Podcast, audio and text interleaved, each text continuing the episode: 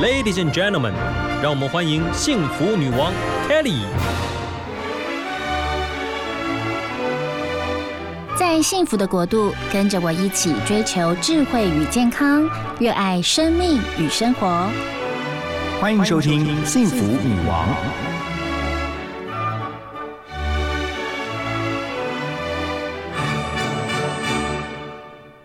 今天女王贵宾，她是台湾文学作家，尤其是儿童文学作家。她写了非常非常多，很多听众朋友，您的小孩可能甚至您自己都曾经读过的书。我们来欢迎管佳琪，欢迎管老师。呃，Kitty 你好，各位亲爱的听众朋友，大家好，我是管佳琪。呀，老师，我们首先哦，女王贵宾，我们都要了解一下，您假日都在忙什么？呃，其实呢，我自从三十年前，呃，离开《民生报》以后呢，嗯，我就专职写作，所以专职写作，我觉得，呃，每天都是工作天，每天也都是玩耍天，所以其实我并没有特别的，呃，有什么区分，就是假日一定要做什么。其实我反而假日尽量尽量不往人多的地方去挤。是，呃，就是我出去玩的时候，我比较喜欢在平常的时候。呀，今天管老师来到幸福电台，我们真的蓬荜生辉。哪里？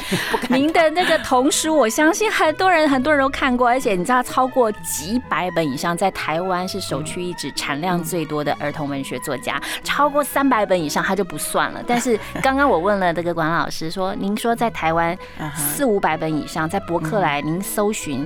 呃，朋友告诉我，不止一个朋友告诉我的，对，所以终于有朋友也帮您算了。然后我在大陆也是有将近两百本吧，就台湾的儿童文学作家在大陆出书最多的也是我吧。呀，不可思议！而且您说您今年将会有三十 多本，本来是四十几本的，但是现在有五本图文书已经确定要延到明年，因为我替这家出版社写了一套世界史啊，他们今年要推出，所以说嗯，同一个作家的作品最好不要挤在同一年，所以那那五本图文书移到明年。呃，所以今年就是三十几本呀，不可思议！刚大概也是破我自己个人记录了，真的是，我觉得好崇拜哦！怎么会有关老师？怎么会这么棒？然后刚刚关老师来到我们这个播音间，然后就看到我们气质说你很年轻哈，然后气质说很小啊，小朋友的感觉，从小就看您的书长大的 啊呀，我的小孩也是哦，哪里哪里，你们太客气了啦，真的，因为因为太多童书了嘛，因为其实台湾童书，我觉得就是。呃，自己台湾的作家写的童书，说实在也不是那么多，很多都是翻译的，所以很容易就可不可以看到您的著作。哦？哪里哪里，这个重阳轻土向来是每个地方好像都难免会有的情况的。呀。所以我们就带着听众朋友来了解，管老师，您当年其实是《民生报》记者，为什么会转而成为儿童文学作家？其实我呢，从小啊就是一个文艺儿童，就是很喜欢看书，很喜欢东写西写的，是。那作文表现都很好的啊，经常被老师派去参加作文比赛的。所以呢，我就跟大多数的文艺儿童一样，有一个作家梦啊，我就一直总觉得。呃，别人是怎么当上作家的呢？啊，然后要是我有机会当作家多好呢？可是呢，一直都在摸索，找不到什么方向。因为在我那个年代啊，儿童文学，呃，社会上对儿童文学的概念认识，那比现在是要弱很多的。啊，想到儿童文学，好像就是格林童话啦、安徒生童话啦、呃民间传说啦，没有想过好像可以创作啊。所以我大学毕业以后，复大历史毕业，我就先考到报社做记者，因为我很喜欢写嘛。嗯，那记者工作想象中每天都要写啊，就觉得很适合嘛啊。嗯呃，然后做了四五年吧，哎，当了妈妈，当了妈妈是我这辈子大概最大最大的一个。改变了，嗯，因为当了妈妈，我才发现原来我可以写儿童文学，就以前我没有注意过。是，所以其实您的第一本儿童文学创作，就是因为当了妈妈。是，那写的是哪一本？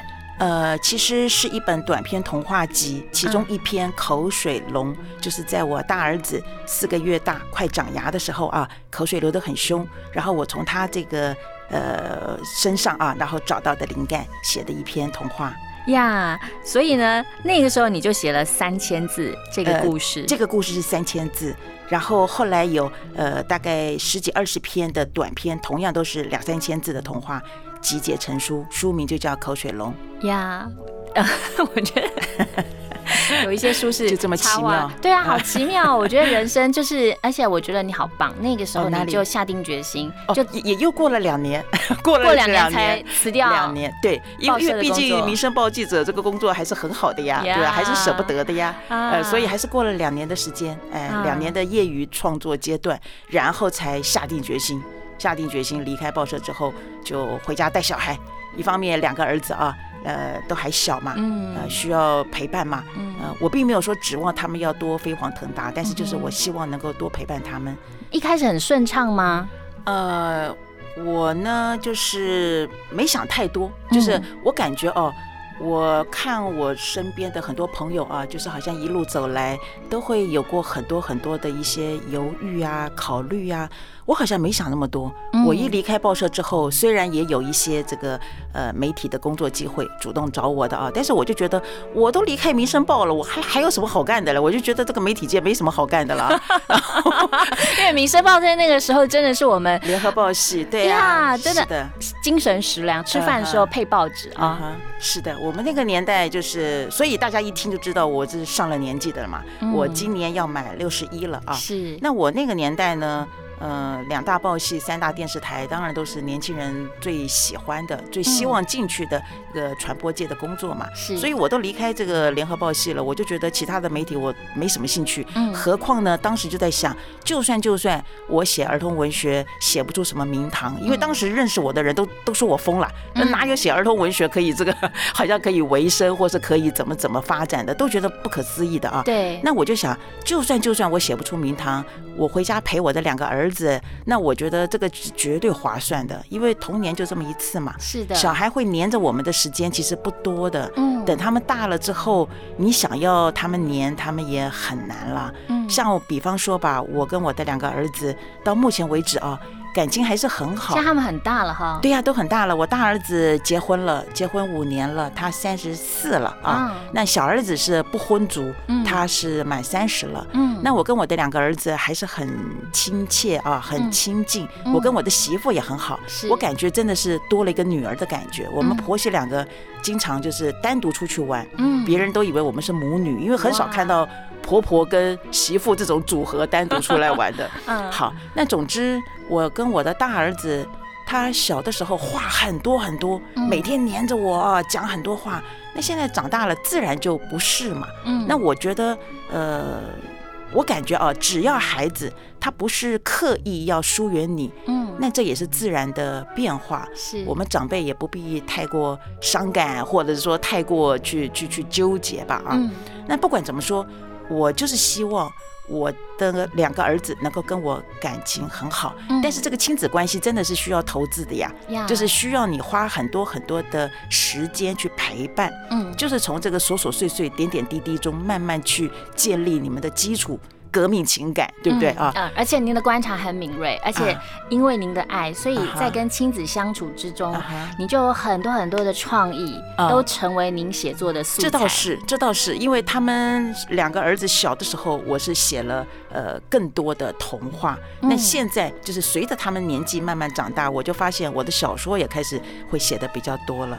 确实有影响，哎哦，所以现在也写小说了。我是一直都有写，我有一本，我有一本呃小晚星是得过金鼎奖的小说，那也是在我刚刚开始写儿童文学的时候。老师的著作太多，读哪里哪里？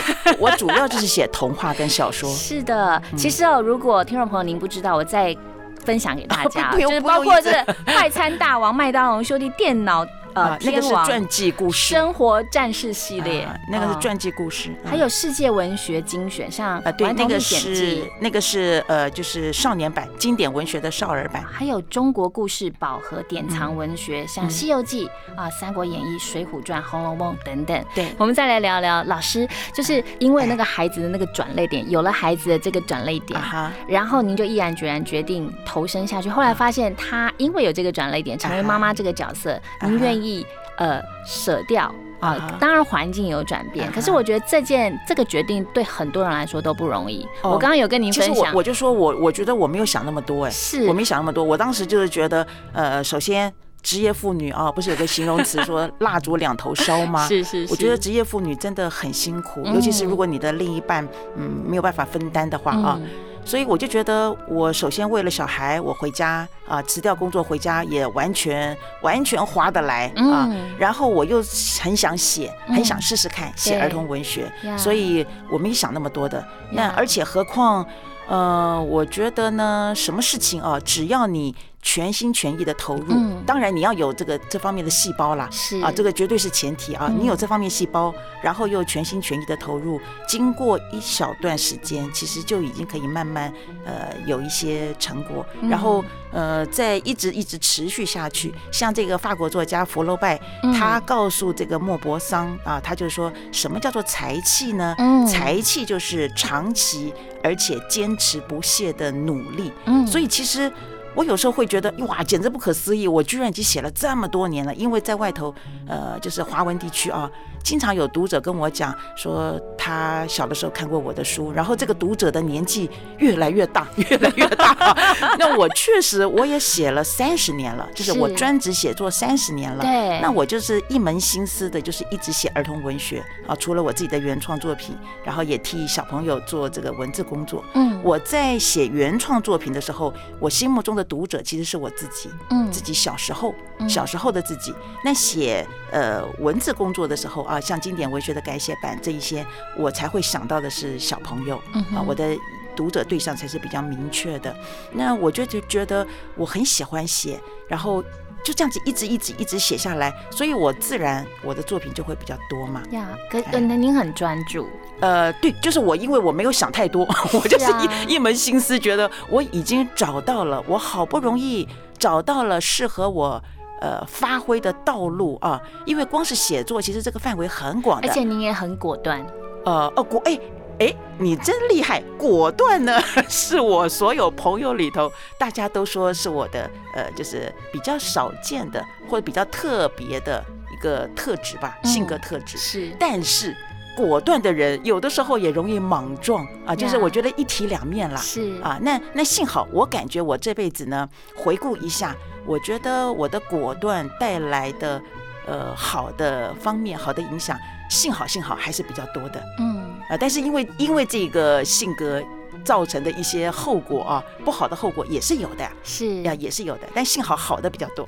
成为儿童文学作家会让您常常很有童心吗？我觉得哦，童心这个事情呢，其实是很玄的，然后呢，也是性格的一部分。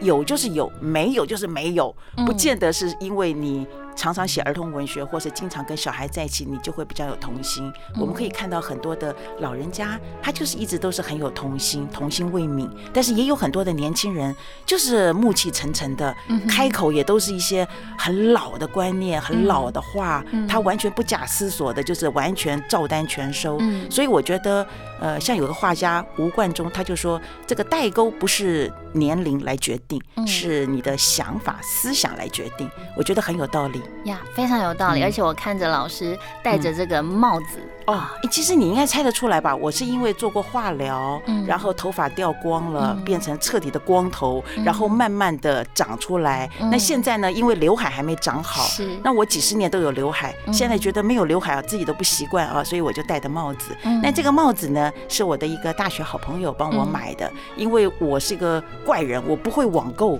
然后呢，我也很少逛街，嗯所以他帮我买的。总之啊，我最近呃看到一个报道说，世卫宣布啊，公布好像乳癌是全球呃就是罹患的这个呃人数最多的了，已经是第一次，二零二零年超过肺癌了。嗯啊，呃，我才发现我原来这么不能免俗，因为我就是乳癌啊，嗯。乳癌第二期。嗯。那现在是所有的治疗都结束，我也没觉得自己是个病人，嗯。因为我觉得我现在啊，就是治疗都结束一年多了，我觉得我的体力精力其实跟以前嗯。没啥不同。看到您的活力，好感动。我觉得我是一直好像蛮有活力的，嗯。主要就是我没觉得自己是病人嘛。嗯。像我的哥哥弟弟还有我的大儿子都是医生啊，那我的哥哥呢，他就曾经夸奖过我好几次，嗯。他说每个人呃生病以后，尤其癌症毕竟算是大病嘛啊嗯，一般人的概念也算大病。是，他说都会自怜，但是他觉得我好像从来没有啊。嗯我说是啊，因为我一确诊的时候是第一期，嗯当时我就觉得。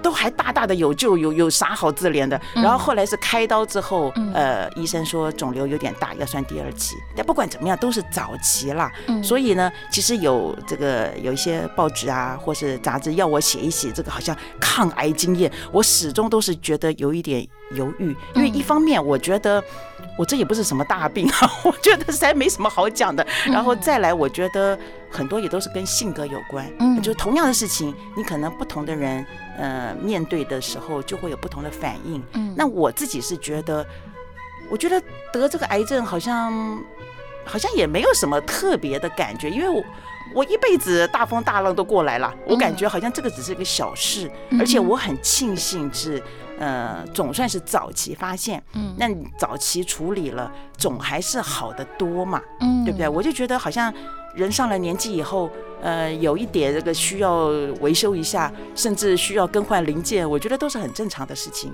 嗯，没啥好自怜的。有没有人说你很乐观，或是很豁然、哦很豁然开朗，很能够明白一些？我可以对很多人都这么说，是。但是我觉得呢，其实其实我感觉哦，每个人，嗯，尤其是成年人啊，都应该要早早的考虑思考这个生死问题、死亡问题啊，嗯。因为呢，你只要深刻的考虑思考过这个问题，其实我觉得就没什么可怕的，因为你就会知道这个人生生命是有边界的，嗯它不是永远用不完的，它有一天会结束的啊。嗯。那知道了这个边界，我们才能够好好的享受当下，才能够有个幸福人生嘛，对吧？是从您的嗯口中听来，我觉得就是更加的激励我们。哦，哪里我觉得与此同时呢，大家也可以去呃听着老师的加强注重健康检查？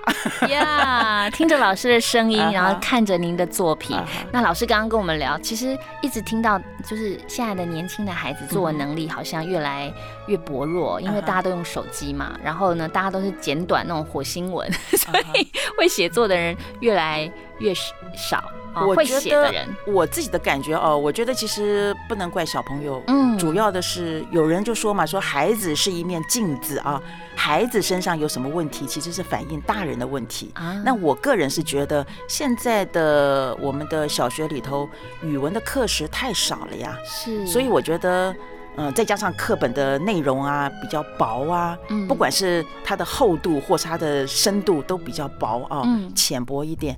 我觉得这样子长期下来，难怪难免孩子们的或年轻人的语文程度真的是会比较越来越弱了。呀，而且啊您的作文班强调，其实作文就像烹饪一样，为什么会这样说？哦，是这样子。呃，其实呢，我不时的会开一些作文营啊，嗯不是常态性的，就是是寒暑假的时候，我在大陆、在马来西亚、香港都开过。嗯那就是因为我觉得吧，我们儿童文学作家啊，跟孩子们接触的机会比较多。是那如果我们能够把自己的一些写作经验、写作方法啊，因为基本方法都是相通的，嗯我们能够把我们的方法经验呃传递给孩子们，对孩子总是有点帮助。嗯因为作家是教不了，可是。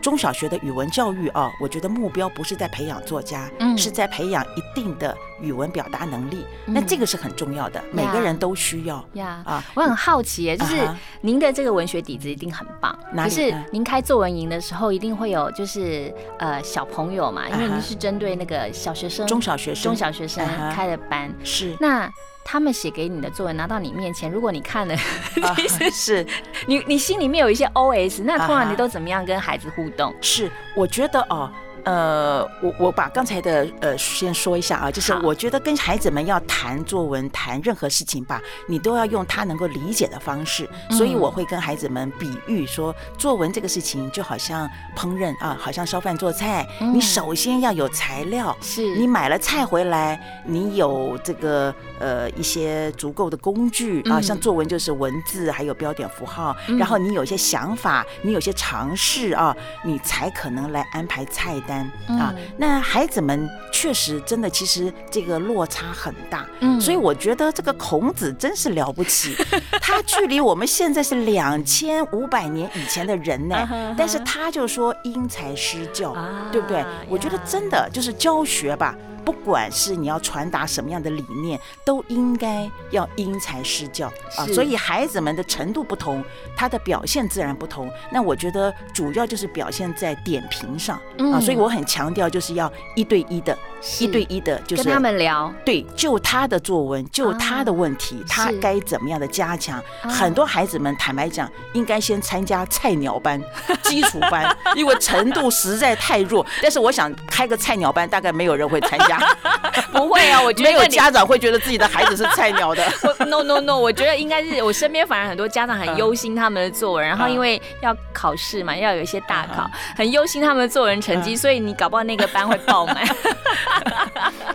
而且老师其实也出了呃有关这个作文相关的书籍，其实作文真的就跟我们的这个日常是息息相关。是像如果有些人喜欢写个一些文章啊，虽然现在社群非常发达哦，三五字就好。其实我也是，其实我上了社群字都不多，因为我发现嗯大家都划过去而已。你很认真写，人家没有很认真看。可是文章就不同啊，嗯文章尤其是成书的这个嗯就格外的不同。嗯那要训练我们现在的孩子，他们其实没有什么。太多的一些机会可以学到所谓的文学，嗯，所以您的存在就很重要了。哪里哪里？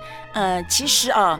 我觉得呢，作文这个事情，我们绝对不要把它窄化成只是为了应付考试。嗯哼，它是一种表达能力，文字表达能力。是这其中就是可以呃看出你的逻辑思维能力、你的理解能力，还有你的很多的价值观、想法，你要表达的感情各方面嗯啊。所以我觉得这个文字表达能力太重要，嗯对一个孩子他未来的发展啊都非常重要。嗯所以呢，嗯、我会特别的，就是呃，跟孩子们首先啊，用他们能够理解的方式来讲给他们听，嗯跟他们讲，呃，作文就跟所有的事情一样，都有基本方法的。嗯你想要有创意，你首先你的基本功也要够扎实，嗯你才可能有创意。嗯啊，这个创意不可能是凭空诞生的。呀，而且你还会让他们即席演讲哦，嗯，对，玩一些游因为戏因为听说读写。啊，听说读写这个是一定的一个阶段。我们的学习，每个人的学习其实都是从小耳朵开始的啊，从小耳朵的听，然后要锻炼你的说。像我记得我小时候啊，我们每个礼拜都有一堂说话课，我就觉得这个说话课太有道理了。嗯，太有道理，就是要先锻炼你会表达，你会说，嗯你会说了，你才可能写。哎，对，我小时候好像也有说话课，哎，那你的说话课肯定表现很好的，对不对？对因为你的口才好，你的表达能力好，所以你看口才好。口语表达能力好，那只要再配合呃读书，增加你的词汇量，你的嗯文字表达才可能好嘛。是是不是？所以它是有一定的阶段的，听说读写。那作文营里头呢，我会让孩子们就是从各个方面啊、嗯来体会到。作文的能力应该加强哪些方面呀啊？你的观察力呀、理解力呀、联想力呀，还有组织能力嗯啊。组织就是像买了菜回来，你要怎么把它安排菜单？嗯不可能找个锅子全部丢进去煮熟就端出来嘛呀。我看了这个哦，就是在四月份老师会有啊一次的作文营，我很想 帮我家的 作文，我很想帮我小孩啊报名，就后来发现他们竟然太老了，因为只有国小三年级到六六中高年级。年级，啊呃，因为我们针对中高年级，其实我也有到这个国中、高中还有大学，跟是呃不同阶段的孩子们讲写作，但是您就知道那就是不同的讲法，对不对？那我们是针对小朋友啊，小朋友中高年级的话，那我就是会用很多的语文活动嗯啊、来带动孩子们。让他们理解这个作文其实有各个方面啊，各个方面需要加强的。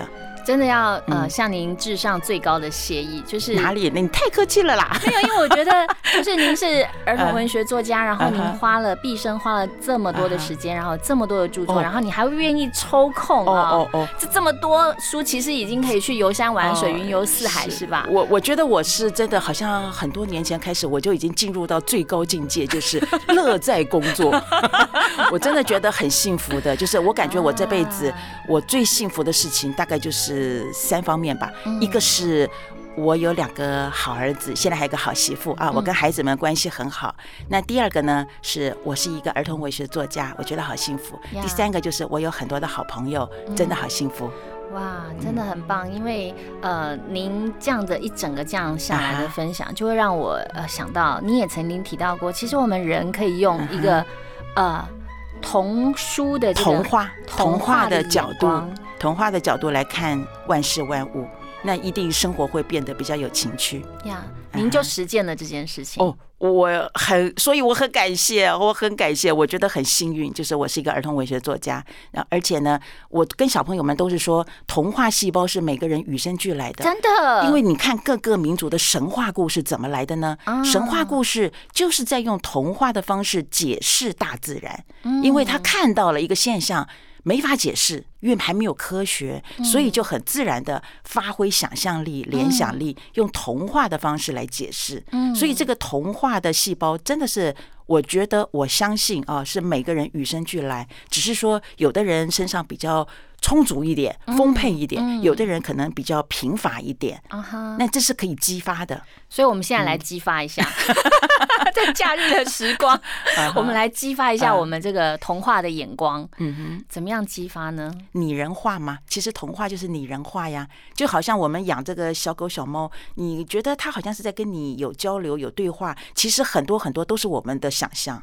嗯对不对？就像就像这个动物学家就说，狗狗是没有惭愧的情绪，可是你骂它的时候，它这个垂着脑袋看起来就是很惭愧啊。啊，是不是啊？就是各式各样的啊。其实我觉得万事万物，只要你用童话的角度能够去看待，那真的是完全不同的效果。而且会觉得这世界很有趣。嗯对呀、哈就是生活变得比较有情趣嘛。呀，而且你刚刚讲说骂狗狗，狗就狗就低下来，然后他可能只是觉得得你很吵，但是童话就可以描绘出他很惭愧，他内心当中的一些是的，OS 是的之类的，哇，多有趣，童话多可爱。实在太有趣了。今天非常谢谢管佳琪，谢谢管 Kelly 老师来到我们节目当中有这么美好的分享，也祝福您身体要一直很健啊康，会的，，谢谢，谢谢。然后日子非常非常的美好，好，继续活得有劲，是持续给我们美好的作品。谢谢，谢谢，拜拜，拜拜拜拜。